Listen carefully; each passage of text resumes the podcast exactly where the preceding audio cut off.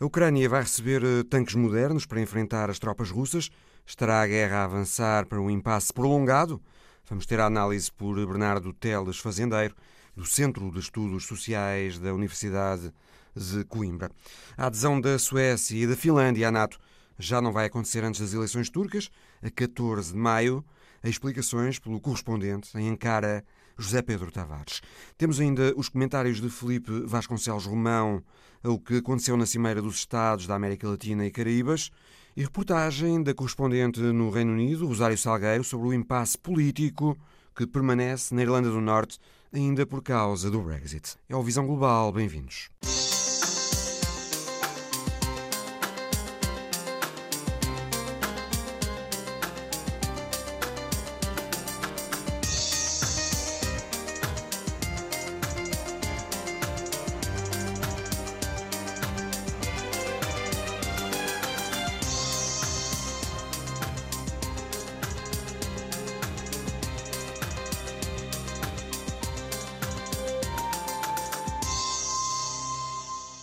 Depois de muita resistência, a Alemanha acabou por eh, consentir enviar e autorizar o envio por outros países de tanques alemães Leopard 2 para a Ucrânia. Os Estados Unidos também aceitaram mandar 31 tanques modernos americanos, os Abrams. Outros países vão contribuir com tanques e outros equipamentos militares modernos. São equipamentos que não vão ficar para já operacionais, porque há a logística do envio e há também a necessidade de preparar os militares que os vão operar. No entanto, estas são notícias que permitem pensar que nos próximos dois ou três meses os ucranianos vão ficar com a capacidade militar reforçada na guerra contra a Rússia. Bernardo Teles, eh, fazendeiro, investigador de Relações Internacionais do Centro de Estudos Sociais da Universidade de Coimbra. Boa tarde. A Rússia não dá sinais de querer recuar, pelo contrário, tem intensificado os ataques com mísseis e fala-se até de uma possível nova grande ofensiva russa que estará a ser preparada. Agora vai haver estes fornecimentos de tanques à Ucrânia, mas o certo é que os russos também têm os seus próprios tanques, os T-90, que vão alimentando comparações na imprensa de quais é que são melhores, os tanques russos ou ocidentais. O ambiente não desanuvia. Será que a guerra está para durar, Bernardo? A guerra parece-me, um, e acho que isto é uma opinião consensual entre as pessoas que têm analisado o conflito, um, está para durar. Só uma pequena ressalva em relação aos tanques ainda é cedo para perceber qual será o seu efeito uh, no campo de batalha. Portanto, é, é, difícil perceber se isto terá um impacto imediato no conflito, a partir de não o terá, mas pode ter a longo prazo. A situação atual é claramente o do impasse e parece que isto assim vai persistir Embora, como aliás foi o caso da contra-ofensiva ucraniana no, no, ano passado demonstrou, a guerra tem, tem, tem, tido altos momentos de imprevisibilidade, aliás, essa é a natureza dos conflitos armados, e portanto é difícil antever o que poderá acontecer. Mas tudo indica que temos, quer os ucranianos, quer os russos, é cada vez se entrincheirarem mais nos, nos, territórios que conseguiram adquirir até então. Muitas eh, das hesitações que temos visto nos países ocidentais em relação o tipo de apoio a dar à Ucrânia, como estas agora da Alemanha, sobre eh, enviar ou não os tanques Leopard 2, terão a ver com a vontade de não provocar demasiadamente a Rússia e evitar uma escalada.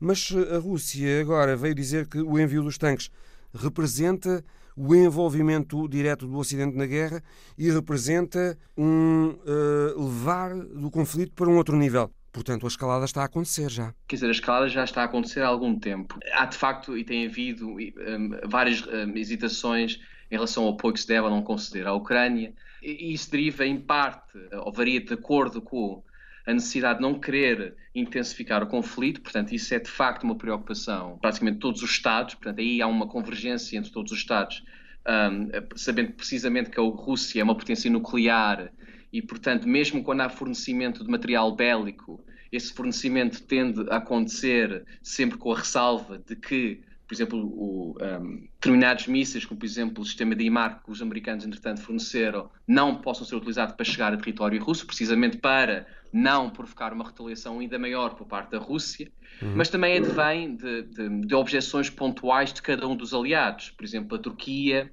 tenta, por exemplo, dentro das negociações para a entrada da Suécia e da Finlândia, utilizar a situação da guerra atual para o seu próprio benefício em relação à situação um, e o seu, o seu, combate em relação à independência e ao separatismo curdo. Portanto, os aliados têm, cada país eh, da aliança, têm os seus interesses próprios. Exatamente, exatamente. Por exemplo, mesmo, por exemplo, em relação à Hungria, há diferentes interesses do ponto de vista económico, mas também há, por exemplo, algum antagonismo ou animosidade em relação ao trajeto político da própria Ucrânia. E em dezembro deste ano, várias uh, vozes políticas húngaras, não necessariamente o Orbán, mas outras, protestaram em relação à nova lei das minorias promulgada na Ucrânia em dezembro deste ano.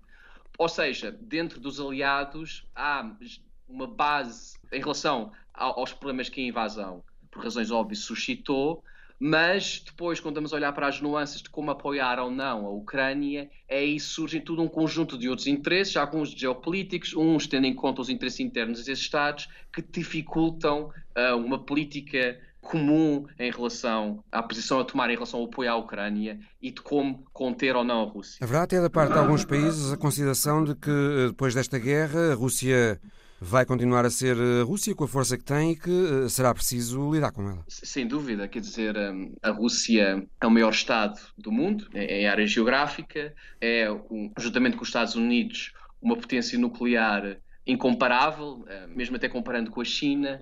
Portanto, a Rússia está lá. E, portanto, não ficar. convirá hostilizar demais. De facto, é necessário conduzir, quer dizer, é preciso conduzir a guerra de certa forma para impedir uma hostilização excessiva da Rússia, precisamente com medo da retaliação nuclear. Agora, até que ponto se deve apoiar muito mais a Ucrânia ou não, ao ponto de uh, forçar uma derrota da Rússia na própria Ucrânia, portanto, libertar grande parte do território ucraniano, se isso é execuível ou não, mas depois, num cenário de futura negociação, esse cenário terá de sempre ser feito com, do meu ponto de vista, com a inclusão da Rússia. Por exemplo, é, é possível imaginar, e a dizer mesmo imaginar, porque não parece que isso seja o cenário execuível, mas de qualquer maneira, uma derrota, por exemplo, da Rússia, mas à luz dessa derrota, depois pode-se tentar trazer de volta a Rússia à mesa e permitir que ela seja de alguma forma integrada dentro do espaço de segurança económica europeu para, lá está, criar uma paz duradoura. Não acha, Bernardo, que a Rússia vá perder esta guerra militarmente? Posso estar completamente errado, mas a impressão que me dá,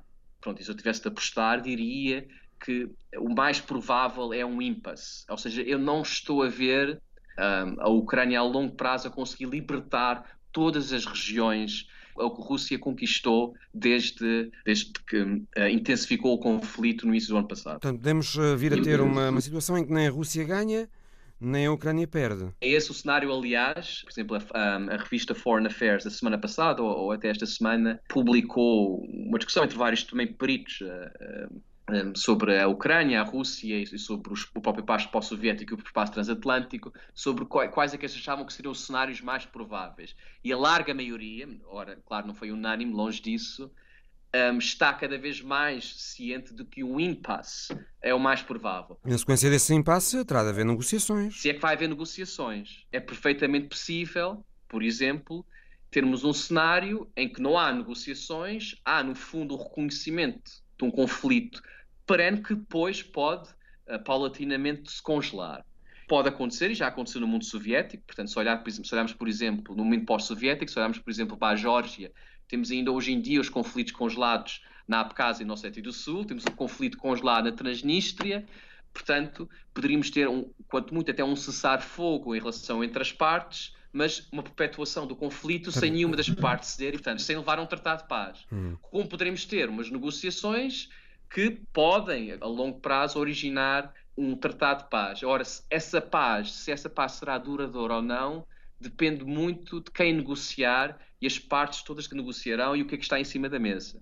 Eu digo isto porque este conflito armado tem várias dimensões. Há, obviamente, a dimensão um, entre a Rússia e a Ucrânia, mas a Rússia e o próprio espaço transatlântico não tem estado alheio a isso, um, remete para o facto de o conflito também ser provocado pelo desgaste entre o relacionamento da NATO e a Rússia. E, portanto, todo o espaço transatlântico. Para além também do relacionamento entre os próprios Estados Unidos e a, Rússia.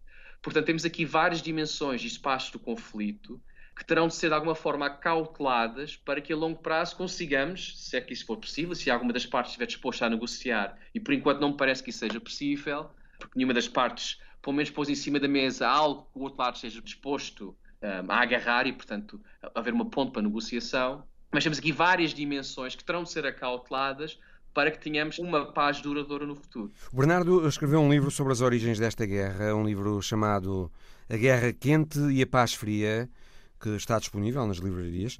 Porquê é que temos esta guerra, Bernardo Teles Fazendeiro, na sua opinião? Nós temos um conflito longo que eu chamo, no fundo, a paz fria, e não sou eu, não sou eu que eu fiz, já o Yeltsin nos chamava a paz fria, a partir do momento em que o alargamento da aliança foi tomado. E, portanto, o alargamento da aliança nunca foi bem aceito na Rússia, muito pelo contrário, e isso paulatinamente, juntamente com más relações bilaterais cada vez piores entre a Rússia e a Ucrânia, criou-se ou gerou-se um conflito uh, na Europa. Agora, um conflito político, não era militar, que por vezes foi melhorando, outras vezes foram piorando, mas que pioraram significativamente, mais ou menos, uh, depois da primeira década do século XXI. A situação, este conflito, torna-se uma guerra e a responsabilização para essa guerra e o começo da guerra deriva precisamente da opção que foi tomada por Putin de intensificar este conflito mais ou menos latente, quer com a Ucrânia, quer com o espaço transatlântico, através da força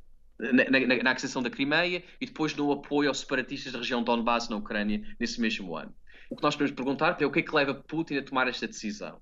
E, do meu ponto de vista, portanto, é isso que eu defendo no livro, entre, entre outras coisas, é que o Putin tem, desde que chega ao poder, ah, uma política externa e interna baseada, não exclusivamente, mas em parte, na demonstração da força e na demonstração da Rússia enquanto grande potência. E isto para a Rússia corre até relativamente bem. Putin, através da demonstração da força, consegue apaziguar a região da Chechênia na Rússia, portanto, resolver uma guerra civil interna na Rússia. Depois, 2008 também corre bem, Inclusive a própria União Europeia um, reconhece através de um relatório que se calhar a causa imediata ou a provocação de guerra, para a guerra em 2008 na Geórgia, em agosto, uh, deriva sobretudo das medidas tomadas pela Geórgia e não pela Rússia. Portanto, ou seja, até 2014, muitas das posições de demonstração de força da Rússia parece que estão a correr bem. Mas mesmo a Crimeia corre relativamente bem. Há poucas perdas de vida, a Rússia apanha a Ucrânia de surpresa e consegue anexar o território muito rapidamente, até de facto a situação depois se intensificar no Donbass. E é aí que as coisas começam a correr mal para a Rússia. Mas mesmo aí, mesmo aí, até o ano passado, a Rússia de certa forma tinha o ascendente, porque controlava parte desse território, não o controlava na totalidade, e se repararmos até para os acordos de Minsk, que era a primeira tentativa de encontrar uma solução de paz depois do começo da guerra em 2014, a própria Crimeia quase que nem era discutida. Portanto, no fundo, a Rússia, sem conseguir o reconhecimento internacional pela anexação da Crimeia, consegue, pelo menos, controlá-la de facto e com uma aceitação, uma complacência geral de quase todos os Estados do mundo transatlântico, independente deles vocalmente não reconhecerem a anexação da Crimeia. Portanto, tudo pareceu correr muito bem à Rússia. O problema é que em 2022, Putin segue esta mesma lógica, arriscando ainda mais. E, portanto, era suposto ser uma operação célere, tudo indica que era essa um, a ótica a partir do qual a operação um, foi planeada, mas aí os ucranianos já estavam mais ou menos preparados e conseguiram placar os avanços russos, dando-nos a situação que nós temos atualmente. Mas, portanto, o que motiva a guerra é, sobretudo, uma política desenhada pela administração de Putin, que viu sempre eh, a sua visão de grande potência e a paridade com outras grandes potências, sobretudo os Estados da América e a China, como algo que poderia ser almejado, sobretudo através da demonstração da força, do investimento nas suas Forças Armadas e pela capacidade de garantir que jamais seria humilhada como supostamente foi humilhada na década de 90. E essa política deu alguns dividendos, mas começa a correr mal a partir de 2014. E, sobretudo, agora corre muito mal quando Putin uh, decidiu arriscar tudo da chamada operação uh, do começo do ano passado. Uma operação que já vai em um ano, não tarda muito. Bernardo Teles, eh, fazendeiro, investigador de Relações Internacionais do Centro de Estudos Sociais da Universidade de Coimbra. Muito obrigado, muito boa tarde. Muito obrigado, boa tarde. O processo de adesão da Suécia e da Finlândia à NATO teve um revés com as manifestações em Estocolmo contra o governo turco. Numa delas, um militante da extrema-direita queimou mesmo uma cópia do Corão em frente à embaixada turca na capital sueca. E isto, eh, José Pedro Tavares, correspondente da Antena 1 em Ankara, boa tarde. Isto enfureceu de tal forma o presidente turco Recep Erdogan que o ok da Turquia à adesão da Suécia e Finlândia à NATO para já não vai acontecer. É verdade, isto enterrou, pelo menos por agora, as esperanças de uma adesão uh, rápida, a curto ou médio prazo, da Suécia, pelo menos da Suécia, uh, à NATO. Se elas já estavam difíceis, recorde-se que o Parlamento turco tinha que ratificar uh, o acordo chegado na última cimeira da NATO em Madrid, em junho passado, para a adesão dos dois países escandinavos à NATO, e dos 30 países da NATO, apenas dois ainda não o fizeram. A Hungria, que já disse que o irá fazer proximamente, e a Turquia, que estava a vender caro esta ratificação, nomeadamente exigindo a extradição de dezenas de indivíduos que vivem uh, na Suécia e que são procurados por terrorismo em Ankara e que a justiça sueca já decidiu que não vai mandar para a Turquia. Portanto, se a situação já estava difícil, uh, mais difícil ficou com estas últimas manifestações em Estocolmo. Erdogan e toda a nação turca, aliás, ficaram furiosos com o que aconteceu. Aliás, nos últimos dias tem havido manifestações em frente ao consulado sueco em uh, Istambul, protestos de diversa, uh, de diversa ordem, apelos ao boicote de produtos suecos, porque de facto estas últimas manifestações foram a última gota que fizeram transbordar o copo e, e, levaram Erdogan a dizer que a Turquia retirava o apoio um, à adesão da Suécia. Mas não foram só as manifestações, há outras questões, já referiste uma delas? A Turquia quer que a Suécia envie para a Turquia críticos de Erdogan e curdos que o presidente turco diz que são terroristas e a Suécia não o quer fazer. Certo. Eh, eh, de facto, a, Turquia utilizou esta oportunidade eh, para, enfim, fazer ver as suas posições relativamente ao assunto que não é novo e, que a Turquia tem, tentado discutir com várias capitais europeias. Não é só com a Suécia que este problema se põe, é com a Dinamarca, é com a Alemanha, é com a França, que é a questão, de facto, da tolerância dada por alguns governos ocidentais a grupos associados associados ao PKK, Partido dos Trabalhadores do Kurdistão, separatista curdo, que é considerada uma organização terrorista pela NATO, pela União Europeia e por Washington e que leva a cabo, como é sabido, uma luta desde há décadas contra o Estado turco, uma, uma, uma luta armada que já vitimou 40 mil pessoas. A Suécia reconhece eh, o PKK como organização terrorista, porque a União Europeia assim o faz. Hum. O grande problema é que tolera uma série de organizações e associações curdas. Recorde-se que a minoria curda na Suécia é bastante numerosa. Muita desta comunidade curda é, é composta por indivíduos que pediram asilo político na Suécia uh, devido às perseguições políticas que levadas a cabo durante décadas e que ainda ocorrem uh, na Turquia. E, e, muitas destas organizações recrutam, nomeadamente, financiamento e apoio logístico para a, a, a luta da causa curda, alguma da, desta luta associada, de facto, ao PKK. E a Suécia, como muitos outros países, toleram, de certa forma, fecham os olhos, de certa forma, estas atividades, eh, nomeadamente eh, alegando a questão da liberdade de expressão nos, eh, nos seus países. A Turquia, desde há muito, que vê isto como completamente inaceitável. Os países ocidentais, nomeadamente a França e a Alemanha, são aliados da Turquia na NATO e a Turquia sempre disse que estes países, no fundo, estão a trair um aliado ao permitir atividades de uma organização terrorista que é uma ameaça à segurança uh, nacional da, da, Turquia e, portanto, à ameaça à segurança nacional de um dos, uh, dos seus aliados. Nos últimos meses, uh, várias manifestações destas organizações curdas em Estocolmo desfraldaram e desfraldam com frequência bandeiras do, do PKK, faixas do PKK. Em Paris, isto, isto ocorreu também algum, algumas semanas atrás, depois daqueles atentados que vitimaram alguns elementos, três pessoas curdas num centro cultural curdo, as manifestações e os distúrbios que se seguiram tinham bandeiras do PKK, eh, que a Turquia, eh, enfim, eh, diz ser equivalente a desfraldar bandeiras do Califado Islâmico ou do Daesh nas capitais europeias, o que seria prontamente combatido pelas autoridades destes países que não o fazem relativamente ao PKK.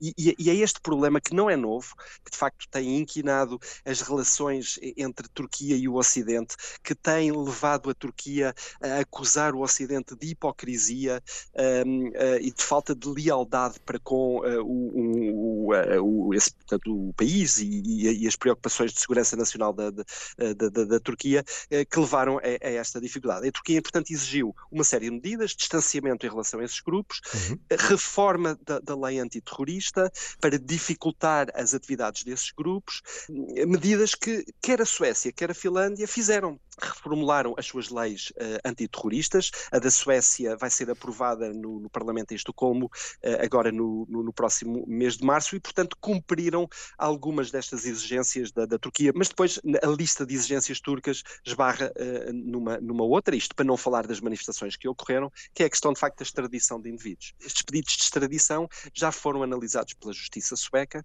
que recusou o envio para a Turquia, ou porque os crimes que eles são acusados não são crimes na Suécia, ou porque, mesmo reconhecendo que eventualmente poderá haver algum crime, decidiram que não iriam enviar esses indivíduos para a Turquia porque não teriam o julgamento justo e imparcial na Turquia devido às falhas graves do sistema judicial turco e do Estado de, de Direito turco. Que uh, se tem dito uh, de uma forma geral agora, José Pedro, é que o processo de aceitação por parte da Turquia da adesão da Finlândia e da Suécia à NATO não deverá conhecer desenvolvimentos até às eleições turcas eh, de 14 de maio. É Portanto, é daqui a três é meses e meio. Isto porquê? Isto porque. Porque isto este tema é Parlamento... é eleitoralmente sensível na Turquia? Não, isto, isto, por uma razão muito simples. O Parlamento em Ankara vai, vai encerrar os seus trabalhos daqui a sensivelmente um mês e meio. Eh, o, o Presidente vai, uh, vai anunciar oficialmente essa data em março. Já se sabe que é no dia 14 de maio, mas ainda não há, digamos assim, a publicação oficial. Quando o fizer, o, o Parlamento encerra, uh, de, de, acordo com as regras constitucionais, encerra a, a, a, sua, a sua sessão para preparar as eleições.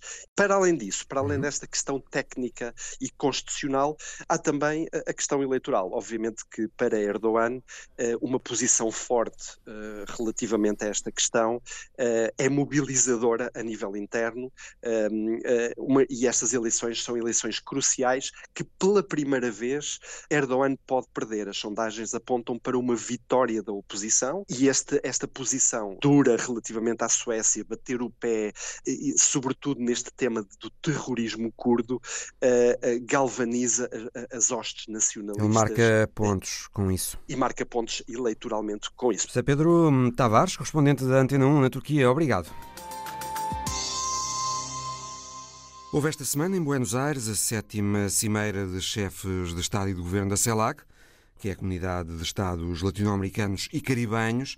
Estiveram representados 33 países e houve desde logo uma grande novidade, o regresso do Brasil à CELAC, o Brasil que se tinha retirado em 2020 com Bolsonaro e que regressou agora com Lula.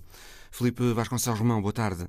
O que é que significa este regresso do Brasil à comunidade de Estados latino-americanos e caribenhos? Boa tarde. Bem, significa o regresso uh, de um Estado que é determinante, que é estratégico naquela área, o país com maior extensão territorial, o país com uma população mais numerosa e, na prática, nada se consegue fazer de estrutural na América Latina sem a presença do Brasil. O Brasil é um é... país demasiado importante para estar fora da CELAC. Exatamente, é da CELAC, do Mercosul, dos diferentes fóruns, da própria Unasul, que Lula pretende também recuperar. Agora, é necessário perceber se estes alinhamentos que ocorrem neste momento são fruto de uma coincidência de governos mais à esquerda no Chile, de governos mais à esquerda na Colômbia, no Brasil, na Argentina, no México também. Honduras. Ou estamos, Honduras, ou estamos novamente, ou, ou se mal haja um governo que comece uh, a fugir uh, desta linha, novamente começa a quebrar-se esta harmonia regional que parece estarmos a viver. Ao contrário de Lula da Silva, o presidente da Venezuela, Nicolás Maduro,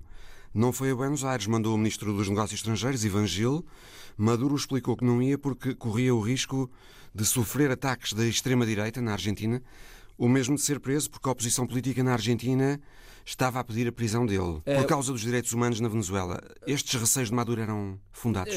O atentado não creio. Creio que foi um subterfúgio mais histriónico do que a questão de facto é que provavelmente Maduro tinha receio de que fosse decretada alguma prisão por um tribunal argentino. A justiça argentina não é uma justiça minimamente alinhada com o governo em funções de Alberto Fernandes e do kirchnerismo e do peronismo.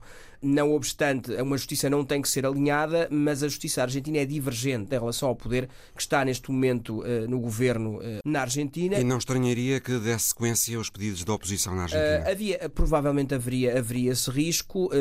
Os, os, juízes argentinos também têm alguma, um pouco à semelhança dos brasileiros, alguma sede de protagonismo em alguns momentos e têm notido nos últimos anos, quer a Procuradoria, ou seja, o Ministério Público, quer a Magistratura Judicial, e isto poderia levar a algum movimento no sentido de procurar um impacto mediático grande com a detenção de Maduro.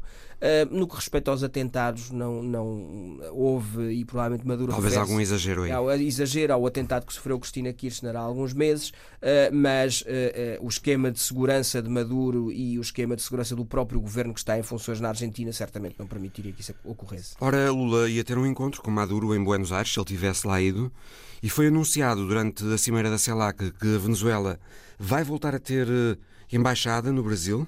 O Brasil está já a restabelecer as relações diplomáticas com a Venezuela ficaram afetadas com Bolsonaro. É mais uma expressão da politização da política externa brasileira. O Brasil, justamente, e Bolsonaro foi um dos governos que retirou reconhecimento a Maduro e passou para Guaidó, e isso teve também impacto nas relações diplomáticas eh, e, e, em termos práticos, há aqui um regresso agora eh, a, a esse reconhecimento do poder de facto na Venezuela.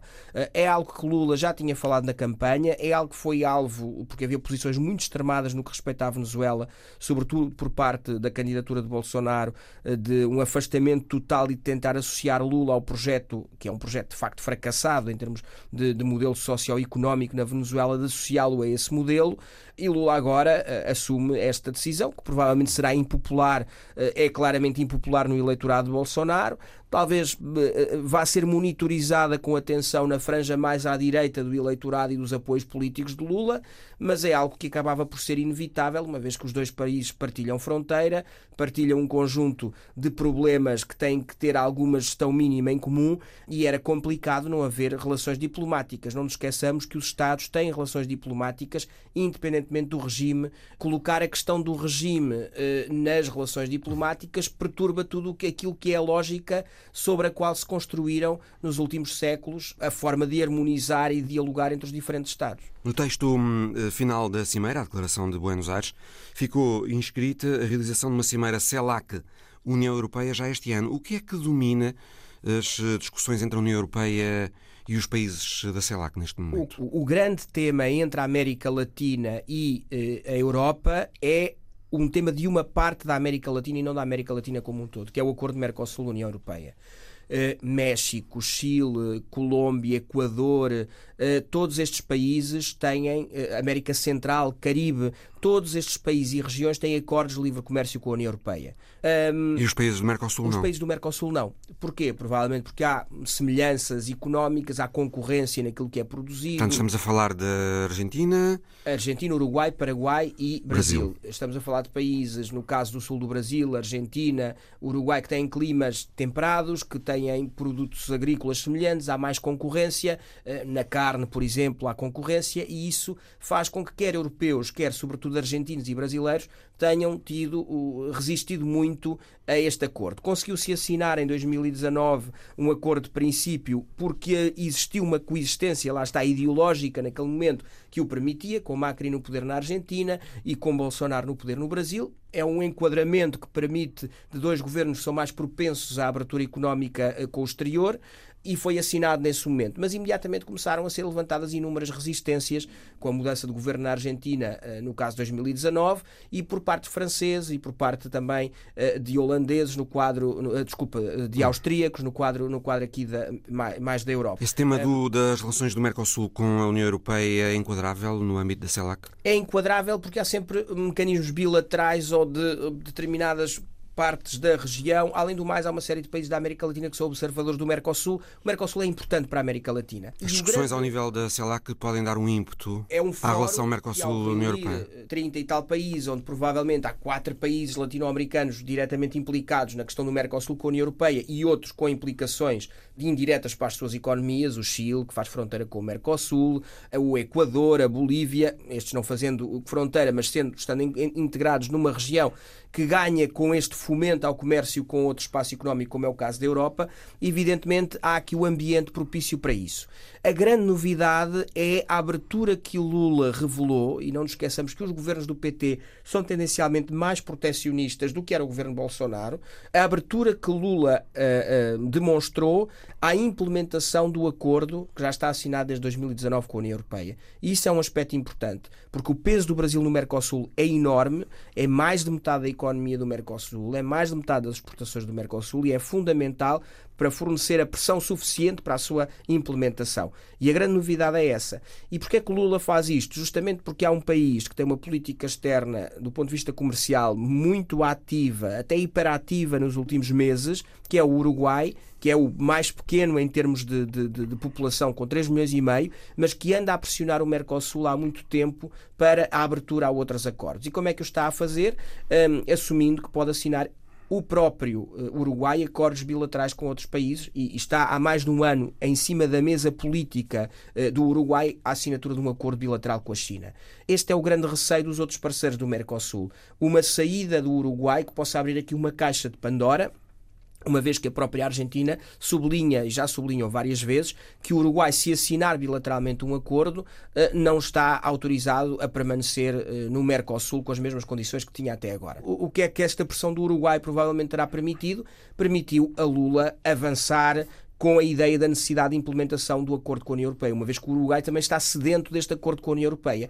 Então o Uruguai, neste momento, o que está a fazer é, eh, atenção, eu vou para o lado chinês ou assumo que posso até vir a sair do Mercosul, não o quero e não o assumo explicitamente, mas assumo que pode ter que gerir essas consequências, caso o Mercosul se continue uma organização fechada sobre si mesmo. Ficou também apontado o encontro do Fórum CELAC-China em 2024. As relações com a China vão continuar a ser vitais para a região eh, da América Latina e Caraíbas? A China ocupou um vazio. Os Estados Unidos foram se retirando da América Latina com o passar dos anos. Na década de 2000, com a chegada dos governos mais à esquerda na, na, na região, definitivamente os norte-americanos passaram a olhar com desconfiança para aquele espaço. E a China foi ocupando esse espaço? A China foi ocupando esse espaço com liquidez, com financiamento com exportações, como é evidente, com produtos muito baratos. Eh, eh, logo aí, inclusivamente no mercado automóvel, há 10 anos, 15 anos, a China começou a entrar. Depois com dinheiro com dinheiro, uma vez que estes países fugiram, muitos destes governos, do Fundo Monetário Internacional também no início dos anos 2000, mas,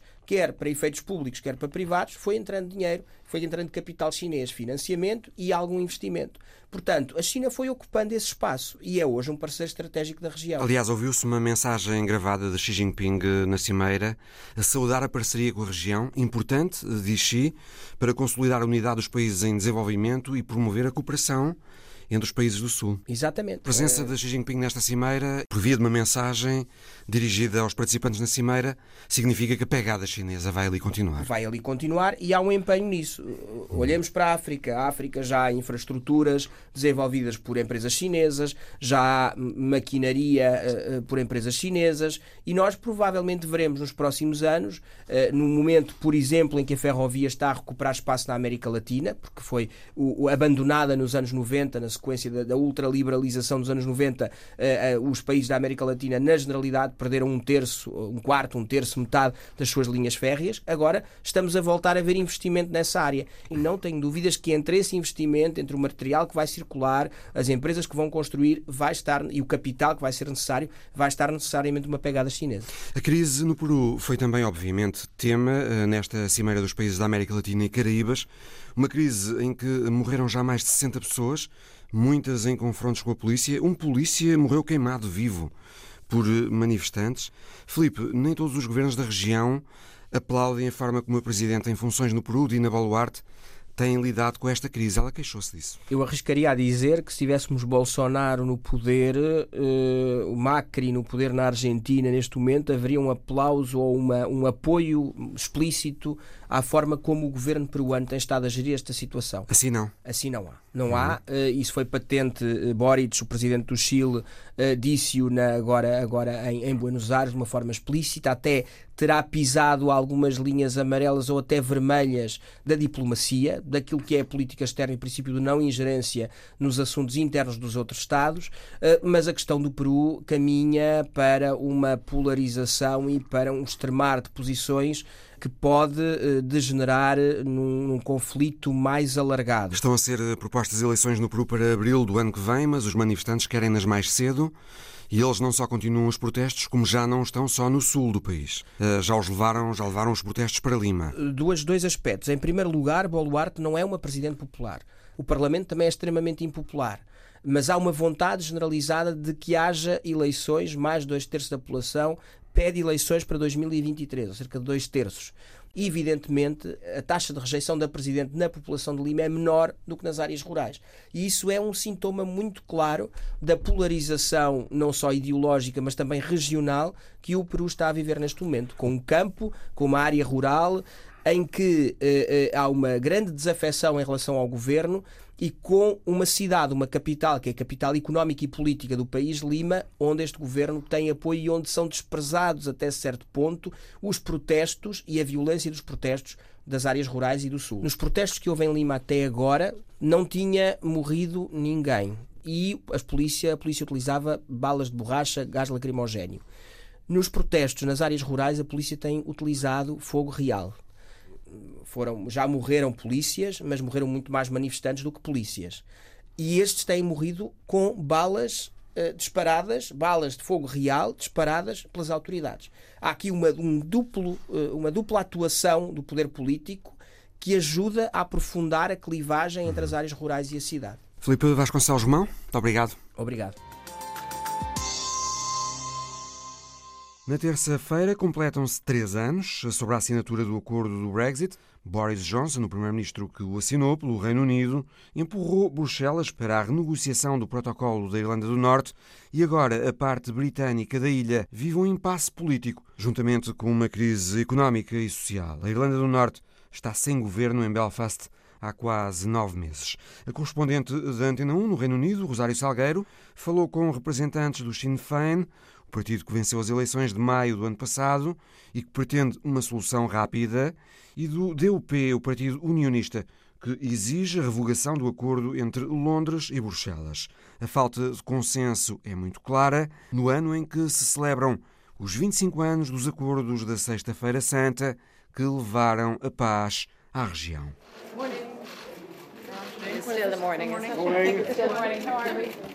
A presidente e a vice-presidente do Sinn Féin, Partido Nacionalista da Irlanda do Norte, vieram a Londres falar com os correspondentes estrangeiros. Venceram as eleições legislativas em maio do ano passado. Michelle O'Neill foi eleita primeira-ministra, mas a região vive ainda num limbo político.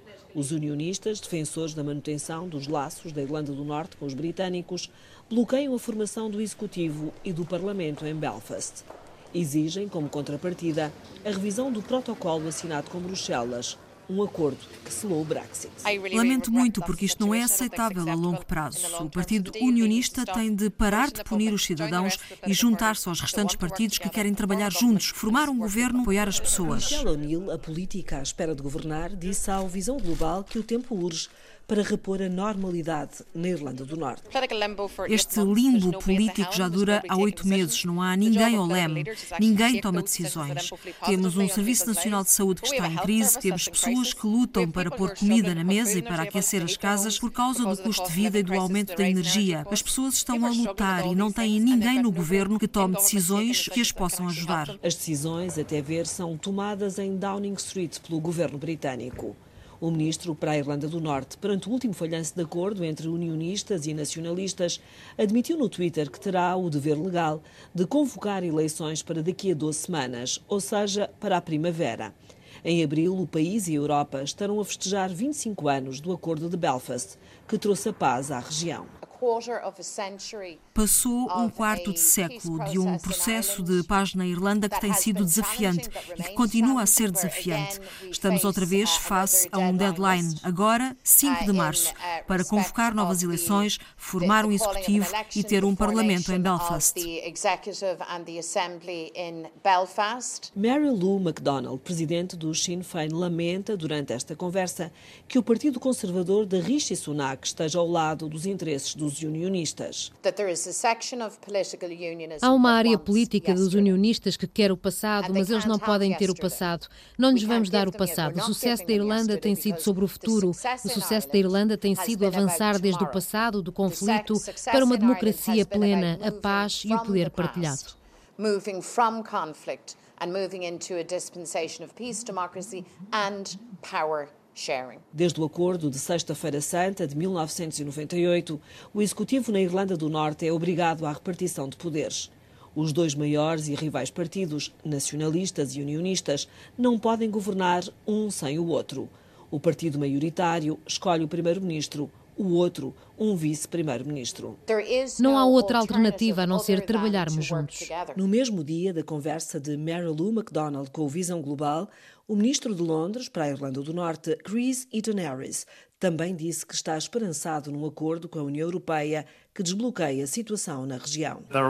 Continua a haver conversas importantes em Bruxelas entre o governo do Reino Unido e a União Europeia. Se conseguirmos resolver um problema, conseguiremos resolver o outro. Vale a pena eu ter tempo para considerar as minhas opções. Há avanços para limar os desentendimentos entre Londres e Bruxelas sobre o acordo que mantém esta região do Reino Unido dentro do mercado único de mercadorias, ficando a Irlanda do Norte sujeita às normas e leis dos 27. Para a presidente do Sinn Féin, é necessário acelerar o passo no caminho certo. Our message is simple. A nossa mensagem é muito simples e espero que seja clara para todos. Façam o vosso trabalho. As soluções estão à vista. Há um acordo para fazer e não há tempo a perder. Queremos ver o protocolo implementado de forma suave. Apoiamos o esforço europeu para encontrar soluções, mas, sobretudo, queremos ver o trabalho feito.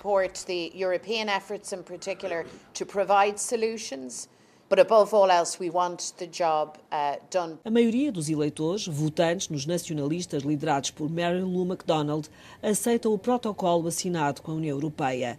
Admitem, ainda assim, que há melhorias a fazer. O Brexit foi desastroso para a Irlanda e a sempre causar os problemas que acabámos por ver. O protocolo é uma consequência do Brexit, é uma intervenção necessária para apoiar o processo de paz e evitar uma fronteira física na ilha. Portanto, façam o vosso trabalho. O tempo das desculpas, o tempo do limbo acabou e não é aceitável. So get that job done. Do it. Just get the work done. The time for excuses, for ongoing limbo and for stalemate. That's over. It's not acceptable. Os unionistas têm outra posição. Jeffrey Donaldson também esteve em Londres a fazer lobbying junto da imprensa estrangeira.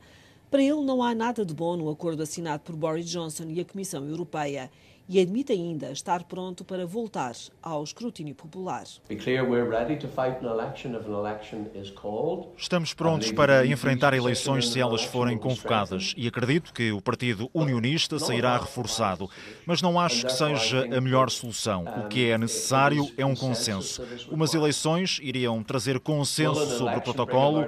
Não acho. Só iriam conduzir a mais polarização e a mais divisão na Irlanda do Norte. Do que precisamos, e acho que o governo de Londres tem razão em adiar as eleições, é de dar mais tempo às negociações entre o Reino Unido e a União Europeia para conseguir um acordo que é o mais importante neste momento. Depois, se tivermos eleições, não teremos medo de ir para eleições, de levar as nossas ideias às pessoas.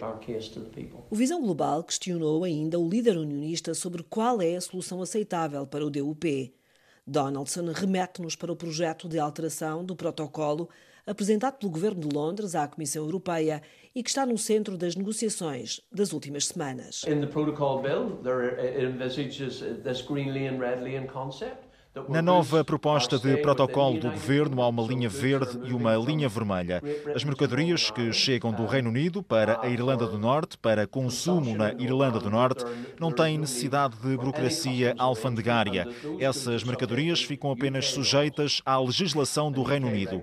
E depois há uma linha vermelha para as mercadorias que vão circular entre a Irlanda do Norte e a União Europeia. Mas quero deixar claro que o volume dessas transações é minúsculo. Quanto mais cedo conseguirmos restabelecer a situação e restaurar as instituições políticas, melhor para nós.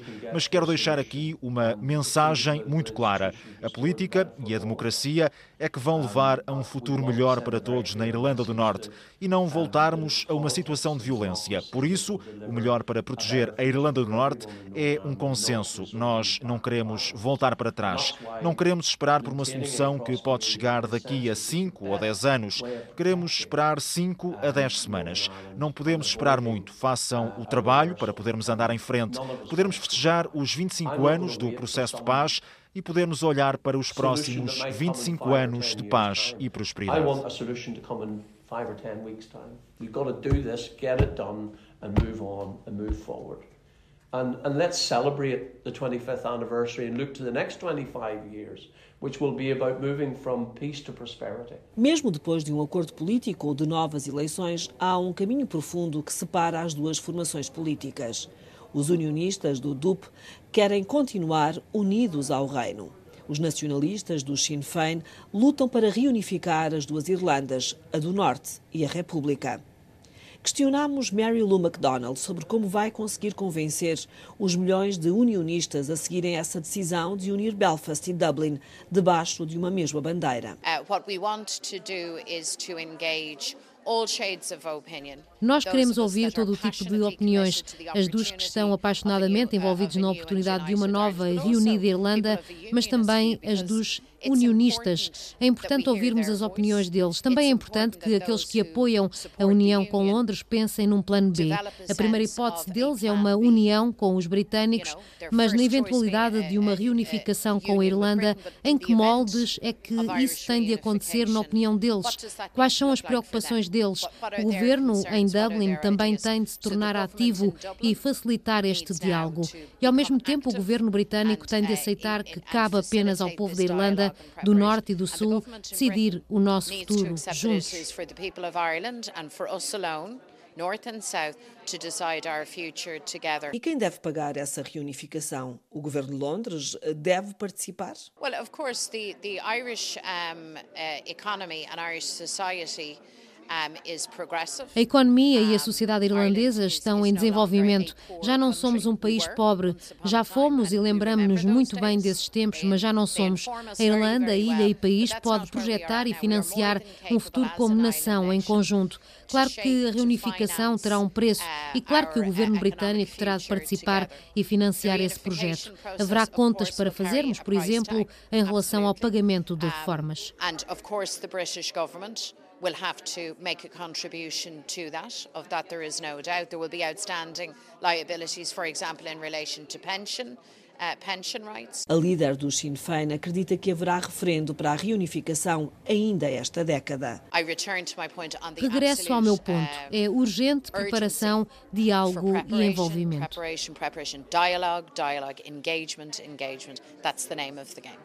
Antes do referendo para a reunificação das duas Irlandas, há um longo caminho para garantir a paz na ilha.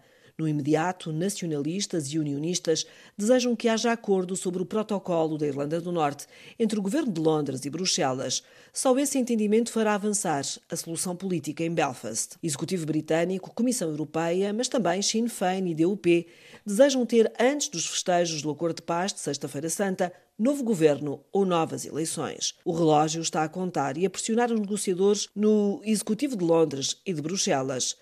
É no dia 10 de abril que a Europa lembra o acordo histórico de 1998. A correspondente da Antena 1 no Reino Unido, Rosário Salgueiro. A Sociedade Mensa de QI elevado tem um novo membro de palmo e meio. É a história da semana de Alice Vilaça. Teddy Hobbs tem 4 anos e é o membro mais jovem da Mensa, uma sociedade de alto QI quociente de inteligência, no Reino Unido. Teddy has done o menino aprendeu a ler sozinho durante a pandemia e aos dois anos já contava até 100 em inglês. Hoje consegue fazer a mesma proeza em sete línguas. Incluindo mandarim. A mãe de Teddy Hobbs, Beth, conta que inicialmente pensava que o menino estava apenas a fazer sons enquanto brincava e perguntou-lhe o que estava a dizer. Ao que o pequeno Teddy respondeu: Estou a contar em mandarim. A mãe de Teddy contou à BBC Radio que ele escolhe um novo tópico de aprendizagem a cada dois meses. E os temas são variados: números, países, diferentes línguas. Numbers, it was times tables for a while. That was a very intense period um, then uh, countries and maps, then learning to count in different languages. Quando Teddy Hobbs voltou à creche depois do confinamento, a mãe disse à educadora que achava que o filho tinha aprendido a ler sozinho. A educadora ligou mais tarde para dizer que sim, que o pequeno Teddy sabia mesmo ler. And I had a phone call later that afternoon being, yeah, yes, Yes, he can. Tinha 26 meses. Is, is that normal for 26 months? And the nursery teacher kind of went, no. Seria normal? Perguntava a mãe. A Shape of Kenya. Oriundo de Portishead, Ted entrou na Mensa, a sociedade de alto QI, depois dos pais terem pedido para o avaliarem antes de começar a frequentar a escola. Teddy fez o teste de uma hora e a criança, agora com 4 anos, tornou-se assim o membro mais jovem da Mensa com 3 anos e 9 meses. So he was 3 years and 7 months and it said his letter and word recognition was at 8 years and 10 months. Depois de obter uma pontuação de 139 num teste de QI.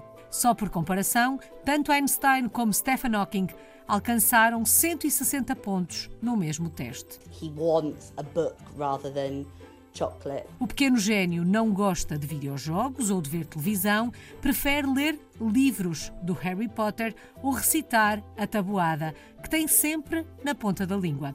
E quando vai à livraria, já sabe o que comprar. É o pequeno Teddy que escolhe os seus livros.